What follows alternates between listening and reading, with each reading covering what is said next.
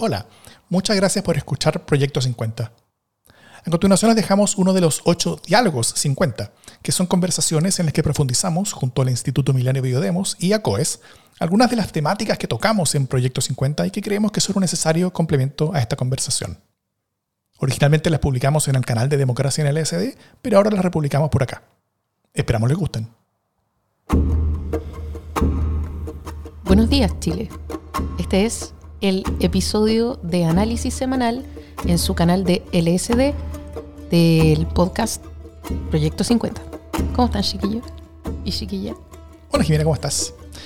Bueno, esto claramente no es Democracia en el LSD, está siendo transmitido en el, canal de Democracia en el LSD, eh, pero este es el primero de eh, varios espacios de análisis semanales que vamos a tener sobre Proyecto 50, que es el gran proyecto que nosotros tenemos en Democracia en el LSD junto con otras organizaciones de las cuales les vamos a hablar al tiro. Y, eh, y, este, y, este, y este espacio va a ir todos los lunes en Democracia en el LSD mientras dura este proyecto, o sea, hasta el 11 de septiembre o un poquito después también. Primero nos gustaría presentarles a quienes nos acompañan. Estoy, bueno, yo soy Darwin Misa, me, me, conocen probablemente, ingeniero. Yo soy Jimena Jara. Muy bien. Periodista, también soy de la casa. Así es. Ahora, los invitados que tenemos, que son parte del equipo que ha estado haciendo con nosotros Proyecto 50 desde, desde, o desde el día 1 o casi. Eh, primero, saludo a Andrés Kalavsky, quien es dramaturgo y doctor en historia, y novelista recientemente, y es investigador asociado del Instituto Milenio Biodemos. ¿Cómo estás, Andrés? Bien, gracias, gracias por invitarme, gracias por invitarme al proyecto. El país me conoce. Yo siempre quería usar esa frase, el país me conoce. Nunca, nunca es verdad. Eso es como de candidato. Por eso nunca es cierto. Ah. Está bien. Y también eh, tenemos con nosotros a Daniela González, quien es historiadora y mediadora cultural y es amiga de hace mucho, mucho tiempo, eh, tanto mía como, como de Jimena también. ¿Cómo estás, Daniela? Bien, Davor. Muchas gracias por la invitación. Hola Jime, hola Andrés. Hola. Muy bien. Bueno, muchas gracias a ti, Daniela, y vamos a contar pronto por qué el agradecimiento también es para ti. Eh, y bueno, este, este, espacio lo que queremos es que sea una, una, especie como de conexión entre lo que es Democracia en el SD que ustedes conocen y también los siguientes capítulos que van a escuchar de, eh, este, este espacio de análisis sobre Proyecto 50. Vamos a hablar sobre Proyecto 50, vamos a hablar sobre... Eh, sobre cómo surgió, sobre cómo fue construido, sobre cuáles han sido las decisiones que tomamos, sobre por qué lo hicimos como lo hicimos, básicamente. Eh, después vamos a querer escuchar de ustedes cuáles son sus opiniones también. Nos gustaría que ustedes participen, que nos escriban en los canales de Democracia en el normales. Y en los próximos capítulos de este programa vamos a tener equipos de académicos que van a también estar hablando de temas importantes relativos a su investigación eh, y que son complementos que nosotros encontramos muy, muy valiosos para este proyecto 50, que yo creo que es lo más importante y grande que ha hecho nuestro podcast eh, y que estamos también teniendo el, la, la colaboración invaluablísima del Instituto Milenio Biodemos, del Centro eh, COES, de la Radio Universidad de Chile y de Factor Crítico, junto con un gran equipo de gente que también lo van a conocer durante este programa. Entonces hoy día es el Making of Proyecto 50. Así es. Oye, yo quiero partir con una historia, una historia que parte el 12 de septiembre de 2022. ¿Ya? Fecha en la que Davor Mimisa está de cumpleaños. Así es. Cumpleaños que yo olvidé. Así es. Eh, pero que celebramos igual un poco, eh, unos pocos días después, cuando llegó Daniela a este mismo lugar en el que ahora estamos grabando, que es el Estudio Internacional Universal de, Democracia en LSD. En Plaza Italia. En Plaza Italia. Y entonces empezamos a hablar de, los 50 años que se venían eh, y qué era lo que nosotros estábamos pensando para esos 50 años. y entonces ocurrió que se fue amasando un proyecto entre Davor y Daniela de hacer un podcast y por otro lado yo tenía la idea de hacer eh, algo que tuviera que ver con redes sociales y que eh, recreara un poco eh, cómo era el ambiente de esa época. Hiciera sentir esta conmemoración como en tiempo, comillas, comillas, comillas, comillas, real. Y esa fue la primera semilla de Proyecto 50. Así es. Así que en parte fue una conversación contigo, Daniela, que, que, tú llegaste como básicamente a, a, contarnos como una idea, una iniciativa que teníamos. No sé si, era una idea tuya o si fue una idea como que nació en la conversación entre nosotros, pero, eh, pero, pero no sé, ¿desde dónde tú, tenías interés? Cuéntanos. Recuerdo que aquel día que nos, nos, reencontramos con la Jime, conversamos, o yo se lo conversé, es que en los últimos años, no tiempos, eh, me he preocupado de ir hilvanando mi infancia. Y eso se traduce principalmente en ciertas acciones que he vuelto a recordar de mi papá, principalmente. Y, hay una escena que ha sido muy, em, ha estado muy presente en, el, último, en los últimos años, que es que una vez mi papá me dijo que siempre yo tenía que andar con limón. Porque me picaba los ojos y me dolía la guatita. Entonces con eso, con ese limón si yo lo chupaba se me iba a pasar. ¿Ya? Al ir recordando e hilvanando estos recuerdos, me di cuenta que mi papá, dentro de la precariedad, em, entendiendo precariedad de, de cómo de cómo mediar la vida cotidiana, había hecho una supermediación y al final lo que hacía mi viejo era evitar sufrir esas bombas lacrimógenas de todos los santos días en aquellos años 80, cuando empiezan las primeras movilizaciones. Entonces, ellos en, en este tiempo tratando de hilvanar, y ahí el archivo ha sido súper bueno. Eh, hay, hay, hay diversidad de archivos. Y claramente la prensa, en, en, varias investigaciones que he realizado, ya sea de modo independiente o más colaborativo, ha sido un súper instrumento. Entonces... Entonces ahí nace la idea de, empezar a em utilizar. Exacto, entonces ahí empecé a pensar que podía ser una muy buena mm, eh, idea volver al diario y tocar de alguna forma esa atmósfera que de repente el archivo nos logra comunicar. Mm. Porque a mí el archivo no me interesa como número seriado, ¿no? A mí me interesa más como cómo lo mediamos, cómo hacemos llegar ese archivo a más personas, ver la posibilidad de divulgarlo y las plataformas o la modernidad de distintas plataformas hacer llegar a esa gente. Esa es como una modernidad de, de Guaripolo. Claro. Entonces, porque también veo el archivo escolar yo. Entonces también he mediado eh, el archivo mm, del Liceo 1, ¿no? o sea, que tiene unas curriculares hermosas desde sus orígenes, incluso mucho material en dictadura. Entonces, me parecía que el archivo eh, de, prensa era importante. Entonces, cuando yo te cito y te digo, amigos, juntémonos porque quiero comunicarte algo, y yo recuerdo que te digo, te, tengo esta posibilidad de mirar la prensa día a día, 100 días antes. Mm. Y, yo creo que puede ser un insumo importante para democracia. Entonces, más y el, análisis posterior de cómo también estábamos en ese momento, eh, estábamos en agosto el año pasado, estábamos, teníamos la esperanza intacta. Y, era, y era mucho más, mi voluntad era mm, era impactante. Entonces, creo que e, ese día, y luego nos reencontramos con la Jime, volver, a, volver a pensar esos 50 años, em, y cuando nos juntamos ya habíamos pasado el 4 de septiembre. Entonces, había otro, otra fuerza para poder parar algo mirando estos 50 años. entonces, ese, ese, ese, fue el punto de partida, ¿no es cierto? Em, el punto de partida fue esta idea de utilizar diarios para eh, construir un producto que fuera un podcast em, que, que, que, con la idea de la memoria y, del, y, del, y de los 50 años eh, pudiera dar un mensaje a partir de lo que ocurría en la prensa, básicamente en, eh, hace 50 años atrás, poder tener un discurso sobre la democracia actual y sobre qué es lo que em, eh, y sobre qué es lo que está pasando ahora también. O sea, entendiendo, mirando un poquito cómo estamos, entendiendo qué fue lo que pasó, dado cómo estábamos en ese momento, eh, y también mirándonos a nosotros hoy día y cuáles son los posibles riesgos que nosotros podemos tener eh, y, lo que, y lo que puede pasar también en momentos donde, bueno, las, cosas no están así de álgidas o polarizadas como lo estaban en ese tiempo, pero tampoco están calmadas, ¿no es cierto? Vamos a calmarnos. Deberíamos, deberíamos eh, acompañar este episodio con una fina colección de memes.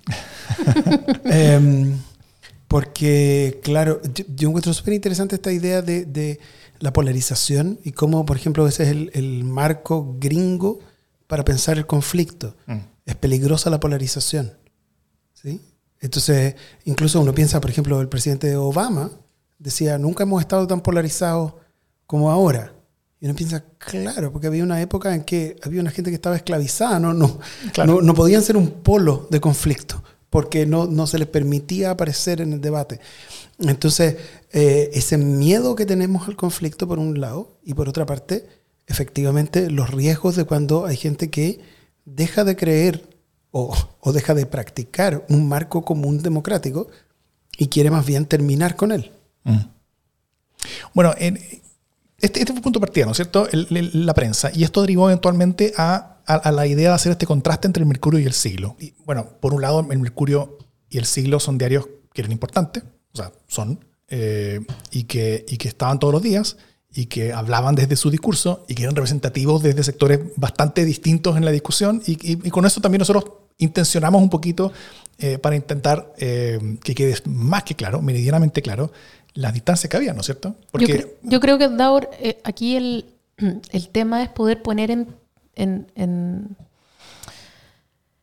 en, tensión eh, las narrativas, ¿no? Mm. Y mostrar hasta qué punto el lenguaje, eh, el lenguaje opuesto generaba también sentidos que se iban reproduciendo. ¿cierto? La misma noticia incluso. entonces, son los mismos hechos narrados desde perspectivas completamente distintas generando lenguajes eh, virulentos y mutuamente excluyentes. Entonces, em, de alguna manera, e, el, retratar estos lenguajes excluyentes, polarizantes, eh, y que tendían a, por un lado, eh, anular al, al, contrario, y por otro lado, a magnificarlo como posibilidad de amenaza, es una cuestión bien fuerte, porque hay un menosprecio por el otro. Una deshumanización. Eh, una deshumanización, pero al mismo tiempo está crecido como posibilidad de amenaza, ¿cierto? Entonces está el, ninguneo y, la maximización del otro al mismo tiempo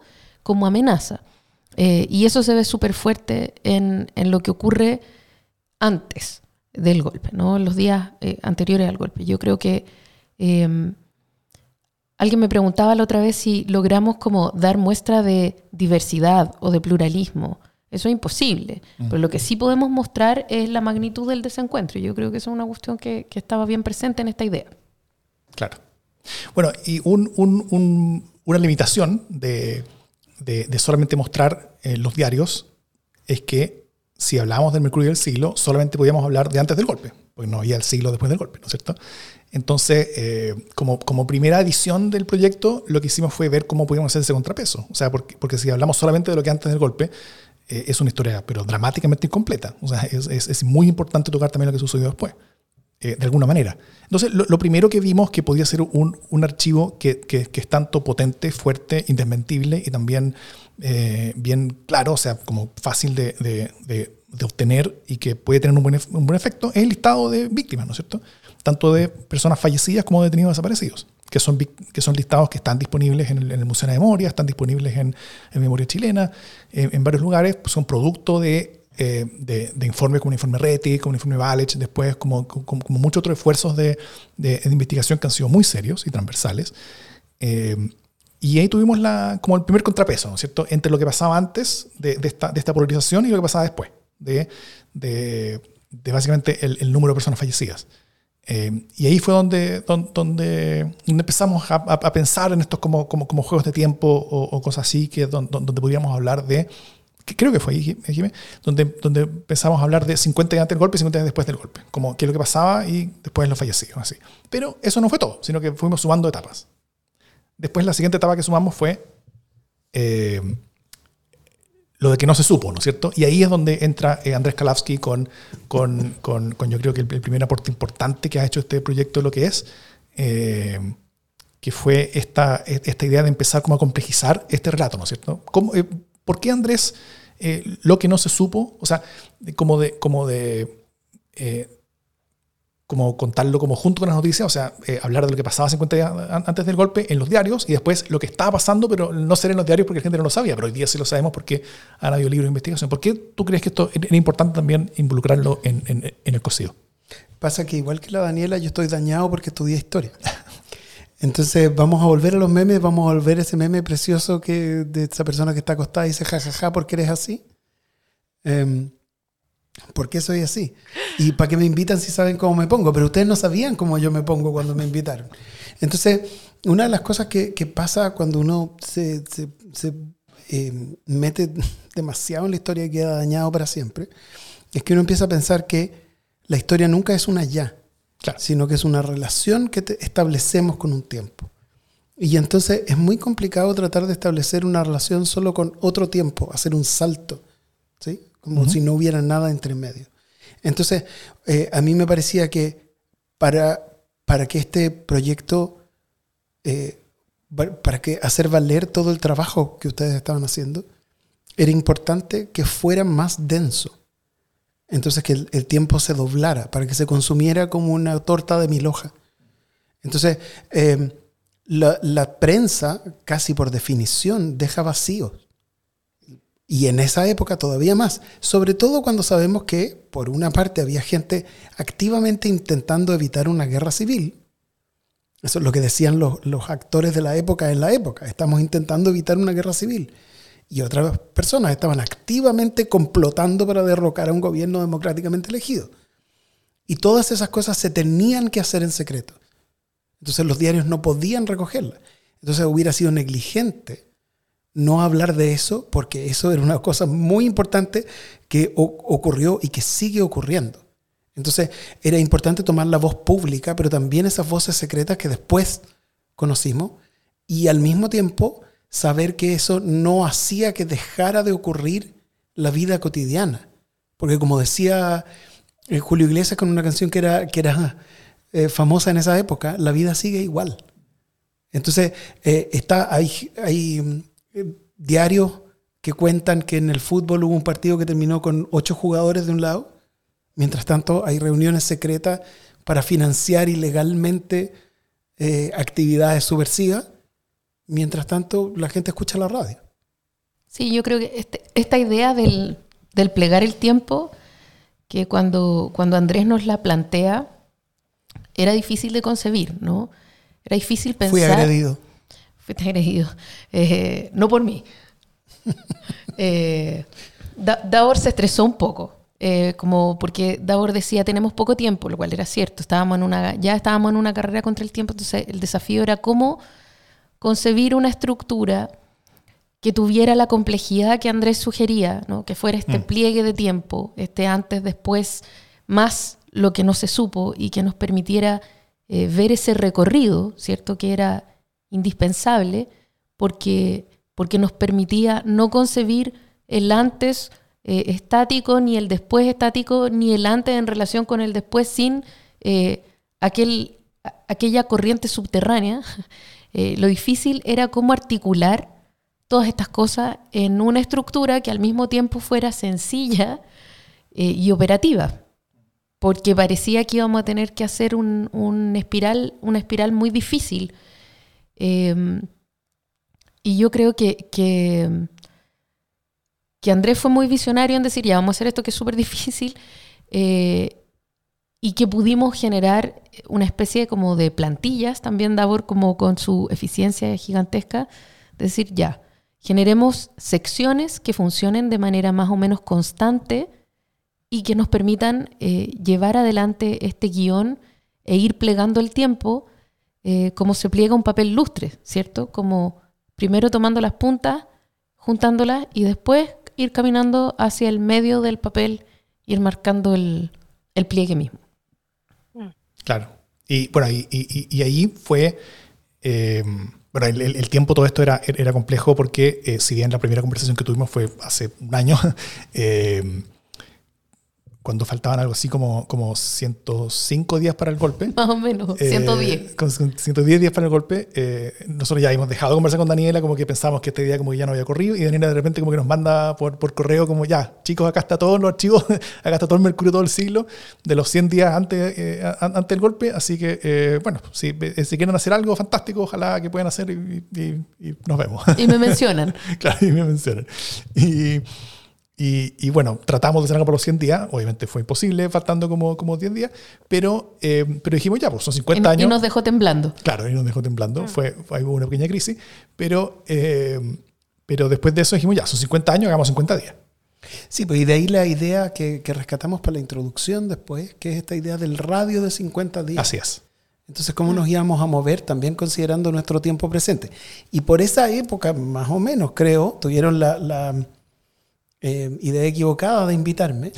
Y yo no, yo soy yo y mi circunstancia, y mi circunstancia en este caso es que yo soy parte de un instituto milenio, que son uno, uno unas iniciativas científicas de, de, alta, de alto nivel, a pesar de que estoy yo en uno.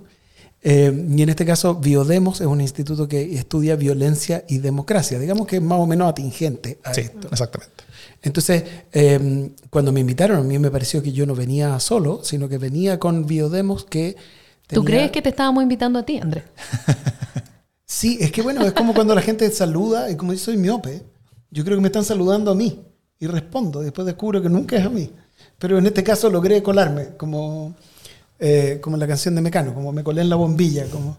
Entonces, em, lo, lo que pasó ahí, creo, es que en el fondo tuvimos que hacer un, la circulación del proyecto con, distintos, digamos, colaboradores, mm. obligó a estabilizar también el formato. Así es. Además de efectivamente un, sentido homenaje a, Davor y su capacidad de, operativizar las secciones, pero nos obligó también a poder volverlo comunicable en corto. Mm. Em, y, y, por suerte pudimos sumar a la Radio Universidad de Chile, que a nosotros nos parece una gran cosa porque es una posibilidad de llegar a un público que no está habituado a los podcasts. Mm. Sí, por ejemplo, mis padres escuchan podcasts porque me quieren o simulan, entonces buscan los podcasts en los que yo aparezco. Mi padre es como un, fan tecnológico, pero más bien escuchan la radio. Mm. Y entonces a través de la Radio Universidad de Chile podemos llegar a todo un espacio de gente que si no quedaría fuera del proyecto, porque parte de la gracia que tiene, creo yo, este formato, es la posibilidad del diálogo intergeneracional. Así es.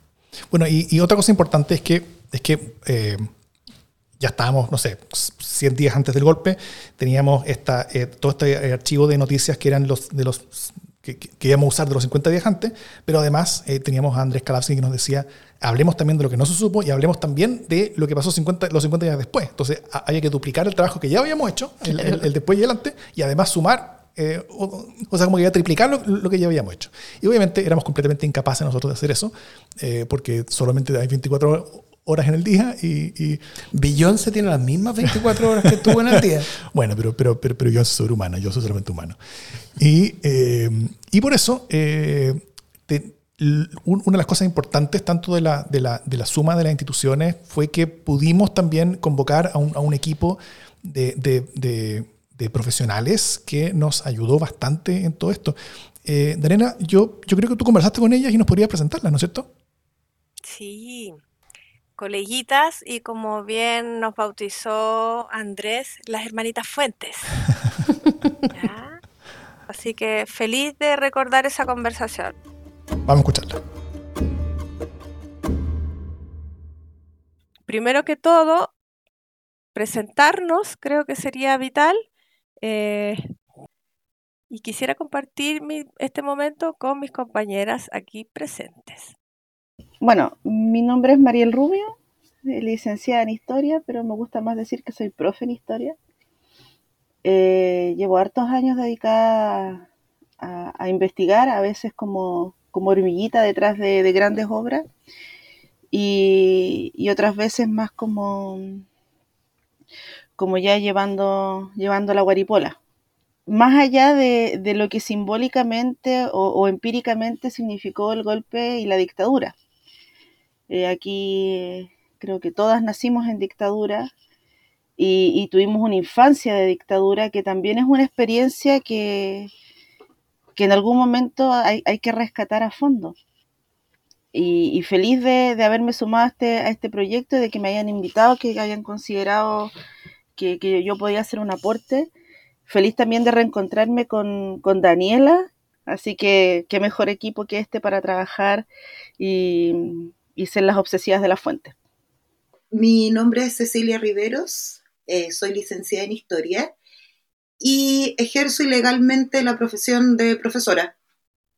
Aparte de hacer clases, también me dedico a... Mm, soy asistente de investigación, he trabajado en una infinidad de proyectos, ya perdí la cuenta, eh, siempre en archivo, siempre en la sombra, ¿ya? siempre buscando la fuente. Y, en ese contexto fue que me encontré con, la Dani y, empezamos a estrechar lazos nuevamente. Lo cierto del caso es que hace un par de semanas atrás nos encontramos nuevamente con la Dani y la Dani me habló de este proyecto y me invitó a participar. Y, y yo ni siquiera pensé, le dije sí, al tiro inmediatamente. Y nos abrazamos y casi lloramos, ¿te acuerdas, Dani? Porque sentimos que era el, momento preciso. Y de hecho el argumento que yo le di a la Dani para eh, aceptar participar en este proyecto fue que me tenía el corazón desgarrado la manera en que se estaba abordando oficialmente la conmemoración de los 50 años y no quería, eh, no quería no participar desde mi militancia, ya sea como historiadora o como profesora o, como persona. Em, bueno, mi nombre es Trinidad Poblete. Em, yo soy de profesión abogada y donde me he dedicado los últimos cuatro a cinco años ha sido desde la sociedad civil a proteger la, eh, la democracia con algunos amigos, un poco a, ver que, eh, existen nuevos peligros que se ciernen sobre nosotros y en esa época me empecé a relacionar fuertemente con profes de historia. Y por eso, una vez más, estoy acá. Em, una de las tallas comunes para nosotros era que hoy estábamos viviendo como si la Segunda Guerra nunca hubiera pasado. Entonces se nos estaban olvidando muchas cosas. Y eso es algo de lo que me, motivó a colarme derechamente en este proyecto. Em, me ofrecía ayudar en lo que fuera necesario, porque me imagino que es un proyecto eh, grande y efectivamente ha sido muy emocionante. Así que ha sido un privilegio para mí poder integrarme a este selecto grupo de, donde de verdad eh, me admiro de todo lo que conocen, lo que saben, la capacidad que tienen de investigar y poder eh, ver con ojo crítico estos estos hechos que son absolutamente desgarradores, traumatizantes y poder sacar eh, una lección de todo lo que estamos eh, estudiando. Eso. ¿Qué elegirían ustedes? Eh, ¿Qué documento que nos ha tocado ver? Si bien es cierto, nosotros nos hicimos, hicimos una división, ¿no? práctica frente a lo que teníamos que, mm, que avanzar. ¿Cuáles serían los documentos? Hemos visto muchos documentos, pero ¿cuál sería el documento que a ustedes quizás más les llamó la atención en este universo de documentación que amerita el golpe de 1973? Em, la verdad es que eh, este trabajo, sobre todo lo que tiene que ver con la reconstrucción de los 50 días posteriores al golpe, pero no desde el relato oficial, sino de eh, las fuentes secundarias, básicamente de la literatura, de las biografías, de las memorias, de, revistas, porque sabemos que ocurrieron muchas cosas, pero no fueron consignadas en el relato oficial. Por lo tanto, llenar esta bitácora que de lo que, no, de lo que todo el mundo sabía, pero de lo que nadie hablaba públicamente, creo que ha sido eh, un ejercicio muy, muy desgarrador. Haber leído tantos relatos tan similares en, en, espacio y en tiempo, yo creo que ha sido lo más duro, lo más difícil que eh, me ha correspondido hacer eh, en, esta, en esta investigación. He visto reportajes, entrevistas, vi la entrevista que le hizo Fariña al general Joaquín Lago, donde él cuenta que durante, y eso sí me impactó, que, Joaquín Lagos había hecho una lista de todos los presos y todos los fusilados, pero los había diferenciado por los que había sido bajo su mando y los que había sido bajo el mando Arellano y que Pinochet le dice, no, hágame una sola lista y fírmela usted. Cacho, cobarde, hasta las patas, desde el día uno.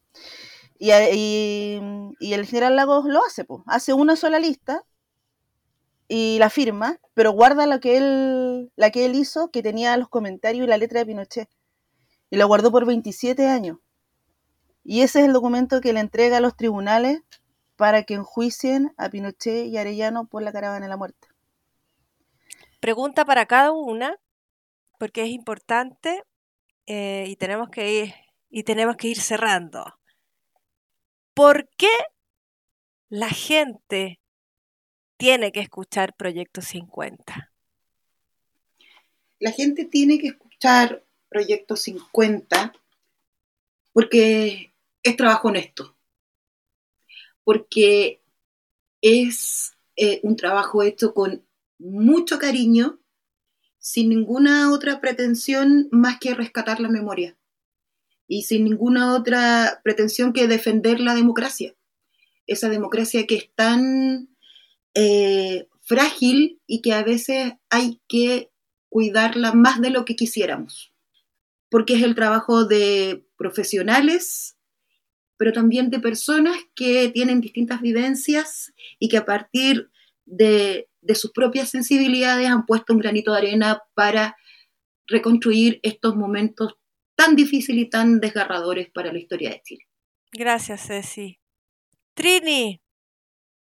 Tienen que escuchar Proyecto 50 porque es una pequeña ofrenda de verdad y reconciliación. La única forma de encontrar la reconciliación es reconocer.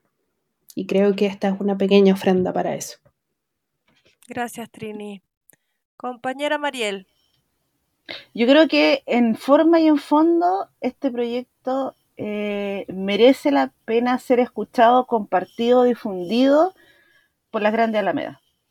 En el fondo hay una investigación rigurosa de las chifladas por las fuentes, eh, al punto que estoy leyendo Willoughby, las memorias de él y las memorias de eh, Roberto Fieme.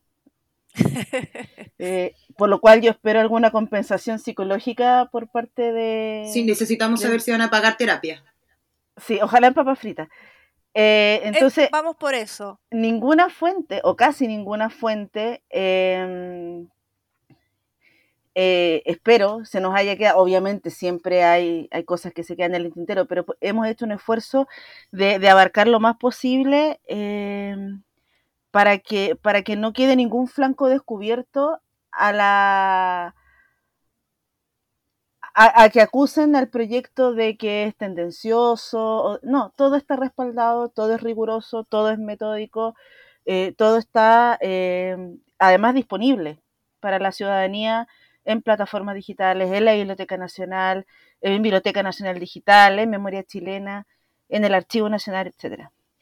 Eso en forma, además es entretenido, el, formato es muy entretenido, eh, el, sonido, la forma de, leer las noticias, eh, los quiebres que hay, es además emotivo, la gente yo creo que se va a emocionar. Y, y, porque es válido eh, hacer estos ejercicios desde la ciudadanía, desde la gente de a pie, como se dice coloquialmente, y donde hay mucho corazón puesto. Hay mucho corazón, mucha voluntad y mucho cariño para que esto salga lo más riguroso y lo más respetuoso posible por las aún víctimas de la dictadura. Compañeras, colegas, muchas gracias por esta entrega feroz a este proyecto 50 para ser divulgado entre nuestra ciudadanía, entre nuestros cercanos y, como siempre digo, verdad, memoria y justicia. Muchas gracias. Ya, muchas gracias por esa conversación. Eh, hemos vuelto y, eh, bueno, saludo a todas ellas, han sido invaluables en, la pega y, simplemente eh, sin la colaboración de ese equipo, de, las hermanas Fuentes, como ustedes mismas se, llaman, habría sido imposible que hubiéramos hecho todo esto que, estamos logrando. Así que, nada, pues, agradecimientos a ellas y, y, que todos sepan que, es, que, han sido completamente invaluables y, necesarias. Oye, eh, Además, hay, hay, hay otras cosas, ¿no? como, otros elementos en, esto que hemos estado construyendo. Por ejemplo, eh, las cosas más bien sonoras y, musicales. Eh, tengo, tengo como dos eh, propuestas de temas, a ver si, a ver si les interesa. ¿Por qué, por qué la música se van como, como de día a día? ¿Esa música de dónde sale? ¿Son canciones que efectivamente se escucharon en ese momento? Sí, pues nosotros estamos basándonos en la investigación que está recogida en un libro que editó Claudio Role, alabado sea su nombre. Em, en un libro que editó Claudio Role hay un artículo sobre la música que se escuchaba ese año y la presencia en los distintos rankings. Em, y entonces nos parecía que las radios son todavía un elemento de compañía constante. Y además fueron una de las cosas que se silenciaron para el golpe. Claro. Entonces, era una manera de dar esta continuidad de lo cotidiano mientras, pues sí, como es lo que, lo que decía Lennon, como que el, el, verso completo es, antes de cruzar la calle, tómame la mano, la vida es lo que te pasa mientras estás ocupado haciendo otros planes. Entonces, em, la vida era eso que pasaba mientras la gente estaba ocupada haciendo otros planes. Y eh, nosotros queríamos dar esa sensación de época. Estábamos tratando de encontrar, perdón, en la quería ese sweet spot, dicen los gringos, eh, ese espacio de equilibrio entre, por una parte, una cierta distancia, porque estos no son archivos de audio de la época, mm. son Jimena y Davor leyendo los titulares, y entonces ahí hay una distancia eh, afectiva, y por otra parte esa proximidad que nos trae la música, porque cualquiera que vuelva a escuchar la música de su adolescencia o de su infancia no puede evitar un estremecimiento. Exacto. Aunque uno la deteste. Entonces, eh, queríamos esa, esa, conexión. Y en total, yo creo que esto es parte de una, una larga serie de decisiones que hemos tomado que tienen que ver con pasar del asunto ideológico, queremos hacer una investigación con archivo, a vamos a crear un objeto mm. que la gente va a poder escuchar. Y esto, esto también tiene que ver con, con la música del inicio, ¿no es cierto? Eh, porque cuando, cuando con la Jimmy nosotros leemos al principio las noticias en cada capítulo, eso tiene una música de fondo. Claro. Y esa música de fondo tiene una historia. Claro, pero la gracia es que tiene una historia y a la vez no. Esto lo encuentro fascinante, porque ustedes tenían la idea, que yo lo encontré fascinante, de usemos la música de radio chilena porque es la música de la época. Y entonces la gente va a poder devolverse a esa época con esa música.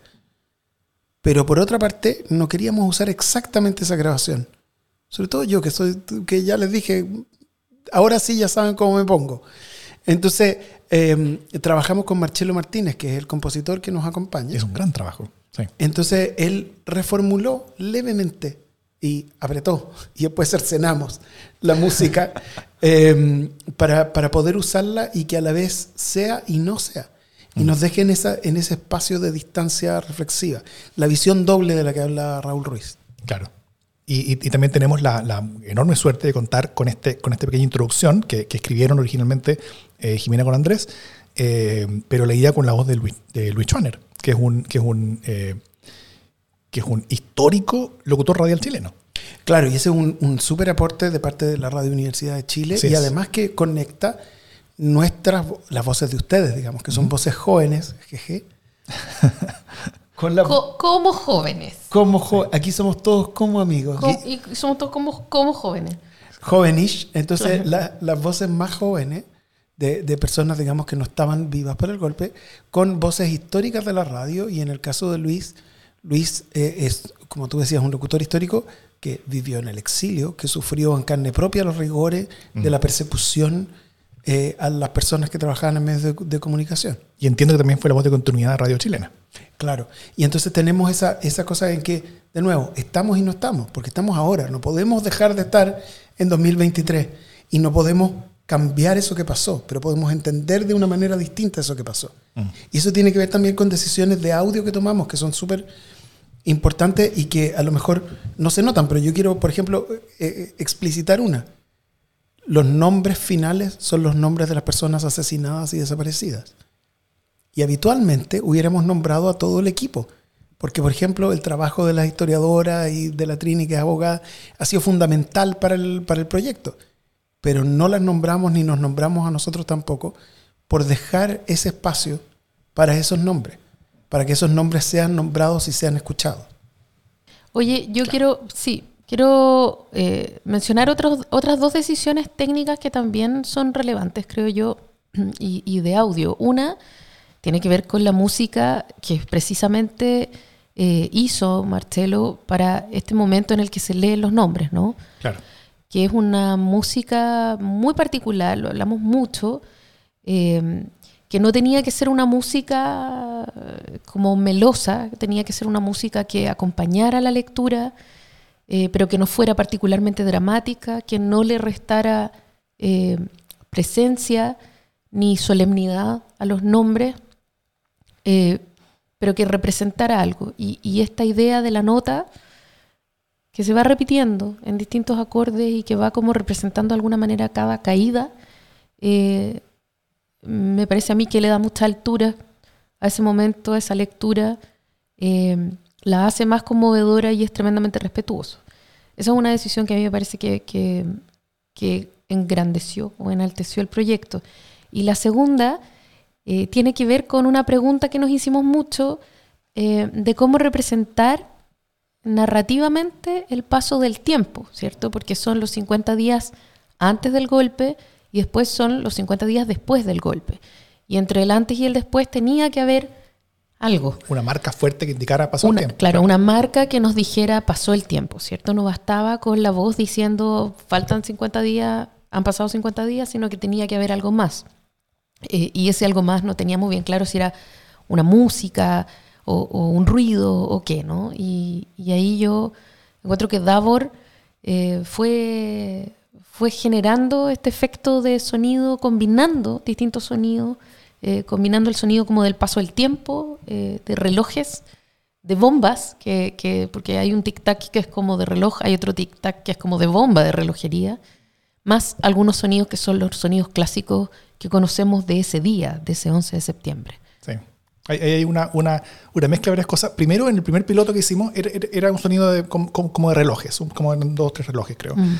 Eh, y eso era un poquito insuficiente. Entonces, después eh, vi un, musical de Disney muy tonto y, donde había una marca de tiempo, ¿no es cierto? Como que paso de tiempo. Y como que mostraban unas bombas y cosas, como que toda la Segunda Guerra Mundial había pasado entre medio. Entonces, entonces como que habían todas estas cosas sonoras. Entonces dije, ah, mira, eh, podría hacer eso, ¿por qué no? y, y empecé a pensar qué cosa podría ser eso para esto, como para el golpe, para entre antes y después del golpe. Eh, y lo primero fueron sonidos, ruidos, eh, la, primera pasada.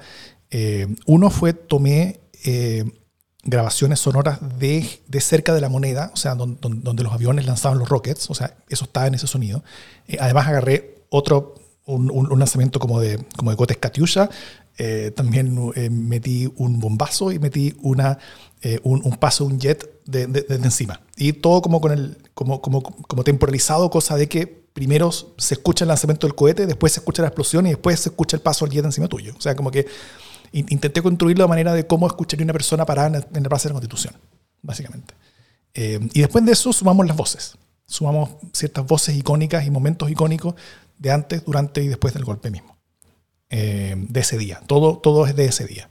Entonces son, es como intentar construir el 11 de septiembre en 25 segundos de sonido. Yo quiero decir que es un trabajo muy impresionante y que, y que yo fracasé en no obligarte a algo ahí al respecto. Porque no, no, pero, pero ahora quiero reconocer que, que mi fracaso fue bueno. Eh, porque a mí me parecía que, que, teníamos que lograr una manera en que el golpe no dejara de sonar, mm. porque el golpe no terminó. Pero de todas maneras, en ese silencio, el impacto de ese sonido, creo, y por eso es importante escuchar, si es que uno puede, el podcast entero. Los capítulos son breves, son de mm. distinta duración, porque la duración está dictada en parte por eh, la, la, nómina de, de, personas asesinadas y desaparecidas ese día. Sí. Pero son capítulos breves y escuchar después de ese momento los titulares, por ejemplo, del Mercurio y es, cómo cambia el fraseo. Es muy chocante. Y lo que se dice y lo que no se dice. Y cómo uno no necesita saber tanto para saber que ahí se miente. Eh, no necesita saber tanto para saber que hay cosas. Por ejemplo, en, uno de los capítulos mencionamos el New York Times que dice el, la Junta Militar acaba de sacar este informe y no hay argumentación convincente. Porque llegan hasta ahí. No, no llegan a decir como mienten increíblemente. No hay argumentación suficiente. Y nosotros acabamos de escuchar la huella sonora del golpe. Entonces creo que hay un, un, muy bonito trabajo. Obviamente yo estoy dentro del proyecto, entonces encuentro bonito el trabajo porque, porque menos mal, si no sería, esto sería espantoso. Pero ustedes pueden trolear todo lo que quieran. Eh, pero es bonito porque alguna gente ya ha, se ha manifestado por redes diciendo esas cosas como, ay, pero no hablan del desabastecimiento. Escucha el programa, hablamos del desabastecimiento. no en todos los días, pero no varios, todos los días, días, pero, pero había un montón de titulares sobre sí. desabastecimiento. Mm. Entonces, eh, la gente viene como preprogramada para encontrar que, ay, es que no hablamos de algo como, escucha, como, oye, escucha. Escucha. escucha. Sí, oye, escucha, ándate. El... Entonces, eh, creo que, que el, hay un, una cosa sensible, quiero decir sensorial, que ocurre entre escuchar la huella del golpe y escuchar las noticias posteriores. Y además hay estas rimas que son no intencionadas de la, para nosotros, digamos, nosotros no las intencionamos. Cuando en el primer capítulo, 50 días antes del golpe, hablamos de eh, el, el, discurso de Gladys Marín en el Caupolicán, uh -huh. llamando al diálogo. Uh -huh. Y en 50 días después del golpe, ella está entrando a refugiarse en una embajada porque es perseguida por las fuerzas de la dictadura. Eh, no, nosotros no, no, no, acomodamos la fecha para eso. Claro. La cuestión, la cuestión venía así. Pero también nosotros eh, buscamos las noticias, cosa de poder lograr su efecto. O sea, claro, nosotros seleccionamos. Sí, claro. Seleccionamos, sí, y es, y es, bien importante eso que, claro, aquí hay una, una labor bien larga y, y discutida de selección. Sí. Y entonces e equilibramos distintas cosas, porque a veces queremos que ver el, la misma noticia entre dos diarios, que es súper importante, y a veces necesitamos tener noticias distintas de los diarios, porque además, claro. Por ejemplo, no todo es el desabastecimiento, a veces Richard Burton se está, se está separando. De, de Liz Taylor. De Liz Taylor, claro. que factura. Como... Que, que, factura igual que Shakira. Sí. Entonces, me parece súper interesante esta, esta idea de que nosotros estamos, por una parte, respetando lo que hay, pero esta es una labor de selección porque estamos tratando de hacer caber esto en un pedazo muy chiquitito. Estamos tratando de que todo quepa en una, en una, pequeña, en una pequeña selfie mm. diaria. Y, y, y, no siempre es fácil leer las noticias que estamos leyendo. O sea, por un lado, porque, porque son, son medias, o sea, son terribles a veces. Eh, en, en, en, en, el primer espacio, en la, lectura de noticias de, de, los diarios antes del golpe, o sea, es, es, duro leer la deshumanización campante y rampante que había en los dos diarios. Mm eh, como esta, esta, esta como, como, como, violencia verbal y completa separación eh, en, en, entre mundos que se odiaban entre sí, querían agarrarse a combos entre sí, eh, eh es algo que, que, todavía lo vemos lejos a cómo está muy bien en Chile, pero, pero, pero cuyo recuerdo creo que, creo que es muy importante tenerlo patente para, para, para saber hasta dónde se puede llegar y, y poder no llegar para allá. Eh, también en las noticias después del golpe es, es, es muy evidente la, la, el grado de mentira, el grado como de, como de manipulación y de cosas que, que, vistas de hoy día son, son casi insultantes, ¿no es cierto?, de, de, textos que hay. Y hay otros que son como, como tan ridículos que llegan, que, que, como que es difícil decirlo porque uno se mata de la risa, como le pasó a, a Jimena hace un par de horas cuando estábamos grabando un capítulo. Eh, no sé si quieres contar qué, qué, qué cosas leíste. Sí, o sea, voy a contar, pero Eh, a propósito de lo que dice Davor de, de, la deshumanización, y también yo soy la periodista del, del equipo, eh, muy impresionante eh, lo bajo que cae la prensa, ¿no? Mm. Por, un lado, antes que renuncia a, a, contribuir al diálogo social y se entrega totalmente a la parcialización de la mirada, pero después del golpe, porque contribuye a la propaganda de manera brutal. Eh, y un medio que se tiene por serio es un, es un pasquín, el Mercurio, que se dedica sistemáticamente a difundir eh, mentiras manifiestas de, la dictadura. Eh, entonces es muy ruin revisitar esos lugares, ¿no? cubriendo noticias, perdón que lo diga así, voy a decirlo en chileno, pero cubriendo noticias callampa como un concurso eh, de niños que escriben cartas diciendo eh, cómo fueron los últimos días de la UP, ah. inventando eh, pruebas falsas sobre Plan Z, ¿no? Hay una noticia un día que habla de que una mujer, no me acuerdo de dónde, pero como del, del Maule profundo, era el cerebro del plan Z, ¿no? Entonces habla una de la profesora básica, claro. Una profesora básica y que habla de la mujer cerebro. A mí me dio mucha risa eso, como de la mujer cerebro, porque me la imaginé como, un cerebro con, piernas, básicamente. Eh, pero, pero que son. Yo me acordaba de George Orwell y de la granja de los animales, ¿no? Eh, que, que, es una historia de una rebelión en la granja, pero cuando caen en desgracia, eh, ciertos personajes se empiezan a inventar como culpables de todo.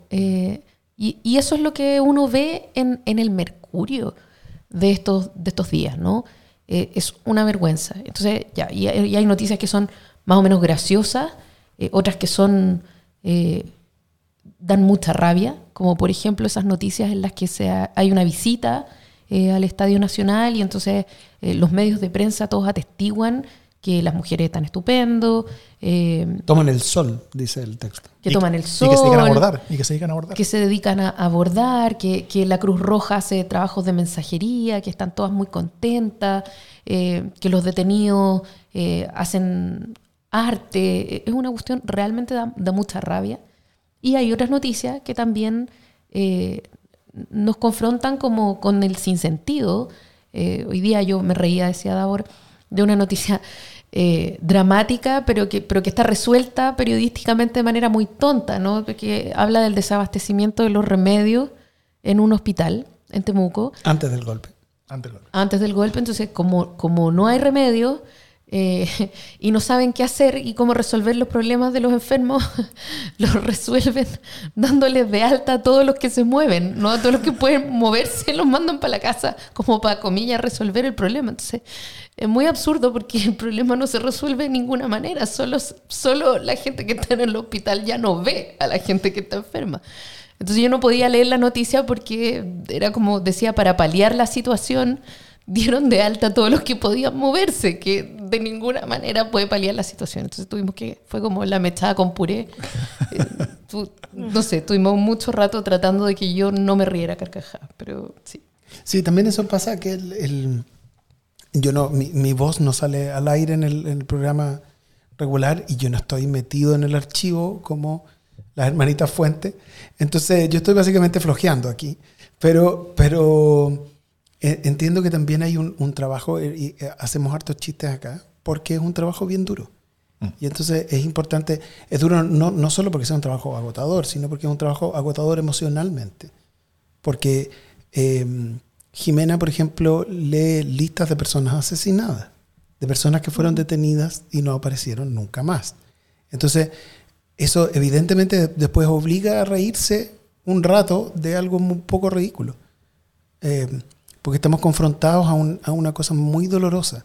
Pero nosotros estamos tratando harto de que el objeto que estamos generando, el podcast, sea algo escuchable, porque no queremos que sea eh, revictimizante, mm. no queremos eh, encharcarnos en, el horror, no nos vamos a las descripciones eh, detalladas de la violencia física, por ejemplo sino que queremos que esto sea algo que sea soportable para, para que idealmente la gente pueda escuchar, pueda pensar y pueda Imagínate incluso dialogar. Mm. Oye, eh, para, bueno, para ya ir cerrando, eh, les propongo que, cada uno, en, lo más corto que puedan, eh, puedan contar, contarle a toda la gente que nos escucha qué les gustaría a ustedes que quede del, podcast, ¿Qué, les gustaría que se logre, qué les gustaría, o, qué discusión les gustaría que se, que, se intencione, o qué aporte les gustaría que este, que este esfuerzo eh, el podcast, redes sociales, todo esto de Proyecto 50, eh, cumpla para, en el contexto en el que está siendo publicado. Yo, puedo partir. Empezar. Ah, por favor, Daniela, empieza. Em, que antes de que, que, se me olvide, porque sé que mis compañeros van a hablar más bonito y van a cerrar mejor. Em, a propósito de lo que estaba recién diciendo Andrés y que tiene que ver con lo que acaba de preguntar Tabor, eh, un día, antes que la Ceci integrara el equipo, nos encontramos en diarios y microfilm. Y yo ya estaba terminando de revisar los 50 posteriores del 11. Y la Ceci se acerca y me dice, coleguita, ¿en qué estás? Y yo le digo, terminando los 50 días posteriores. Algo ya le había contado del proyecto. Y yo estaba con una cara demacrada, literal, y muy cansada emocionalmente de haber visto estos 150 días. Y lo primero que la Ceci me dice, terrible, ¿no? Horrible si bien hacemos chistes, tratamos de levantar todos los días a través del chat, eh, una de las cosas que me acercó a levantar la idea, compartirla, es que el ejercicio en la vida cotidiana es muy frágil. ¿Mm? Cuando leo que había voluntades y, decían los más afectados van a ser la masa trabajadora, los más pobres, que curiosamente son las personas que no están eh, en la discusión política, en las voluntades y en el ejercicio, esas personas y su vida cotidiana son las que fueron afectadas, afectados. Nuestras infancias, las juventudes, los secundarios, más allá de las militancias que ejercían, pero esas militancias son de vida cotidiana. Es tan frágil. Lo que a mí me gustaría con el proyecto, y es por lo que también yo me dedico y quiero profundizar en mi trayectoria, es que cada ejercicio que nosotros hacemos desde nuestras casas, a nuestro oficio, a nuestros lugares de trabajo, es parte de una, de una ciudadanía, pero también de un ejercicio como sujeto. ¿Mm? Por lo tanto, me encantaría que la gente que escuche el podcast, que lo pueda divulgar, que lo pueda escuchar con sus estudiantes, que si en un futuro estamos en alguna plataforma para que la gente lo descargue, es que hay que cuidar nuestro día a día. No solamente pensar que somos eh, estas hormiguitas que hacemos la labor ocho horas, no me voy a meter en otros temas porque tengo poco tiempo, pero en definitiva amar, respetar a nuestro vecino, querer el juntarnos, la comunidad para mí es vital. Entonces, entender que este trauma, que todavía lo seguimos y lo vamos a seguir cargando, solo lo vamos a poder mediatizar si logramos aprender, ¿cachai? Aprender como cualquier hábito diario. y sobre todo que nuestra vida cotidiana se ve alterada por, por un ejercicio brutal como fue el golpe de Estado. Mm. Yo creo que nunca había estado tan conectada con una conmemoración.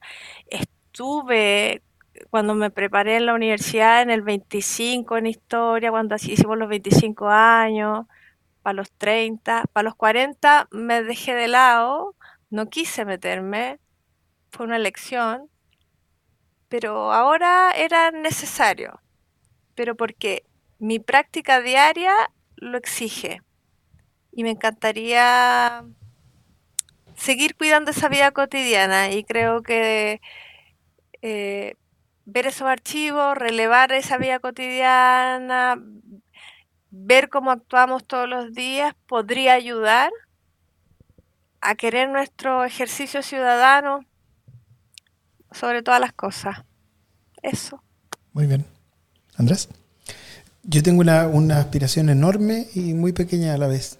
Yo quiero que alguien aprenda algo y lo use en una comida familiar. Yo quiero que alguien llegue con una información que no tenía antes a una comida familiar a pelearse. Porque, pero a pelearse de manera constructiva, a pelearse eh, basado en información, a pelearse estando basado, como dicen, como dicen les jóvenes. Em, tal vez, para darle a la el cierre, eh, a mí me gustaría que o sea, yo, yo este proyecto lo veo súper actual, en el, sentido de que, de que estamos viendo el, el, pasado para entender el presente, básicamente. Y, y, y en ese pasado, eh, lo que me gustaría es, es, que tal vez nos demos cuenta de, dos cosas, de que la situación fue compleja, fue muy compleja. O sea, cualquier, cualquier persona que, que cree que, que, la explicación de lo que sucedió eh, antes, durante y después del 11 de septiembre eh, es una que se puede caracterizar con en una frase corta o, con, o, con, una declaración de alguien o con, o con, una suma limitada de hechos, eh, es alguien que está equivocado. Independiente de lo que crea, pero es una persona que está equivocada. Porque alguien que no ha mirado lo suficiente los diarios de la época. Exacto. O sea, es complejo. No hay básicamente ninguna persona inocente, realmente inocente, completamente inocente en todo lo que pasó. O sea, cada chileno tenía agencia en sus manos entre los, no solamente entre, los líderes políticos, sino también entre toda la sociedad, eh, en una sociedad que se había tornado hacia los gritos. Eso, eso fue, no sucedió en los últimos días, eso fue un proceso que venía de mucho antes, pero, pero, pero esa, esa, eh, eh, ese sentido de que cada chileno, cada chilena tenía poder en sus manos para haber podido mover las cosas en una situación diferente, creo que es muy importante, sobre todo para el hoy. O sea, en, el sentido de que el golpe no era inevitable, no era inevitable, bueno, quizás en las últimas horas, un par de días ya, era inevitable, pero, pero, pero algunas semanas antes no era inevitable, un, par de meses antes no era inevitable, por los líderes políticos, por los partidos, por la ciudadanía, por los medios también. O sea, todos pudieron haber hecho algo distinto que hubiera podido evitar todo lo que sucedió después. Y lo que sucedió después fue algo que afectó a todo el mundo. Y cuando nosotros leemos las noticias del, Mercurio después del golpe, eh, que son barbaridades, muchas de, las cosas que se publican, eh, eh, evidente propaganda de una dictadura, y, el Mercurio, si bien está dispuesto a publicar eso, tampoco tiene alternativa. Incluso el Mercurio pierde su libertad de prensa. Todo el mundo pierde su libertad. Todo el mundo pierde algo. O sea, no es que, que, algunos ganaron y le, ganaron a otros. Todo el mundo perdió. Eh, y esa es una pérdida colectiva total y absoluta que, que yo creo que, que, los países tienen que estar continuamente peleando eh, y esforzándose por evitar. Eh, y si bien no estamos en, un momento así de álgido, así de álgido eh, tampoco las, las, las, democracias se terminan hoy día como se terminaban en ese tiempo, que eran los bombazos, y con, y con Fuerzas Armadas, sino que se terminan de otras maneras, de lo cual en el capítulo siguiente vamos a conversar, espero. Eh, pero, pero, pero lo que no cambia es que siempre las personas y los ciudadanos y ciudadanas tienen agencia en sus manos, tienen poder en sus manos para llevar las cosas y empujarlas en ciertas direcciones. Y creo que es responsabilidad de todos nosotros empujarlas en direcciones que eviten eh, caer en, agujeros de convivencia eh, que hagan sufrimientos colectivos gigantescos eh, después ya como, que sucedan. Eso. Eso sería como lo que a mí me gustaría, que, entendamos que, tenemos poder todos en nuestras manos y ese poder lo deberíamos estar usando, usando hoy día. Y con estas herramientas de entender un poquito el pasado, yo creo que podemos enfrentar mejor eh, la actual crisis de la democracia que vivimos y podemos también enfrentar mejor los distintos futuros que se nos vienen y que dependen de nosotros. Yo tengo tres aspiraciones. Una es docente, la otra es comunicacional y la otra es política. La docente tiene que ver con no que... No nada. Quiero todo. Eh, la docente tiene que ver con que eh, ojalá en algún lugar, en alguna escuela, alguien, alguienes escuchen este podcast, que es algo que ya está ocurriendo. Eh, esta es una unidad que se pasa en segundo medio y ya hemos tenido comentarios de profesoras que dicen, estoy haciendo que mis estudiantes escuchen esto. Esto fue hecho también pensando en las nuevas generaciones, en gente que no había vivido esto, en gente que no conoce los registros, en poder eh, eh, generar una experiencia eh, vívida, eh, no real, pero, pero medianamente vívida, de cómo se sentía, de cómo se respiraba este entorno. Y que eso llegue a las nuevas generaciones a mí me parece súper deseable y es un deseo que ya se está cumpliendo. en, en, términos como de comunicación, me parece fascinante Em, el poder ir generando nuevas maneras de conmemoración a partir de las tecnologías de las que disponemos, ¿cierto? Eh, entonces, formas de conmemoración que se sirven de plataformas de podcast eh, que están integradas con las posibilidades de Twitter, con las posibilidades de Instagram, eh, con el trabajo de difusión que cada uno hace en sus listas de distribución. y también se ensambla con los medios clásicos como la radio. Entonces son formas de conmemoración que se sirven de las tecnologías, que viajan en las nuevas tecnologías, que se apoyan en la posibilidad de la autocomunicación de masas, eh, pero que se inscriben en la corriente de la historia. Y en términos eh, políticos, eh, mi objetivo es que podamos, en un momento en el que la conversación es tan compleja, pero al mismo tiempo parece ser tan vacua, eh, y estamos cayendo en muchos lugares comunes, como que esto era inevitable o como que la única conversación posible es sobre, por ejemplo, si las causas del golpe eran suficientes o no, si podemos justificar o no lo que pasa después, combatir todas esas falacias, mostrar que el golpe no era inevitable Creo que una de las grandes emociones que uno tiene escuchando este podcast es la, la impotencia de sentir que los diálogos fracasaban día a día, porque había gente que se subía arriba del piano, porque las demandas eran maximalistas, porque había gente conspirando por detrás. Em, y que además eh, no se puede entender eh, el después sin el antes, que está todo eh, profundamente imbricado. Y eso contradice todas las tesis facilistas eh, y toda esta idea de que simplemente porque Allende tenía una personalidad o porque Elwin no hizo esto o aquello, todo estaba escrito, ¿cierto? Entonces borra la idea del destino manifiesto y nos vuelve eh, aquello que dijera Allende, que es que la historia es nuestra y la hacen los pueblos. Y yo creo que esas tres cosas podrían cumplirse y yo sería muy feliz si es que eso ocurriera. Fantástico. Muchas gracias, Daniela. Gracias a ustedes, compañeritos. Gracias por esta posibilidad, por trabajar juntos, por remar y por formar un equipo genial para sacar este proyecto. Muchas gracias, Andrés. Súper. Muchas gracias. Gracias. Show nomás. bueno, esto es Proyecto 50. Muchas gracias por escucharnos. Que esté muy bien. Y eh, nos escucharemos en una semana más, el próximo lunes, en, en el canal de Democracia en el SD, con otro programa complementario eh, de, análisis que, va a tocar sobre qué temas, Andrés. Vamos a hablar de, derechos humanos, trauma y memoria. Con, un par de académicos ligados a. Así es. A Biodemos sus nombres serán sorpresas, serán develados mediante una tómbola. Así es. Nos escuchamos entonces. Que esté muy bien. Adiós. Chau.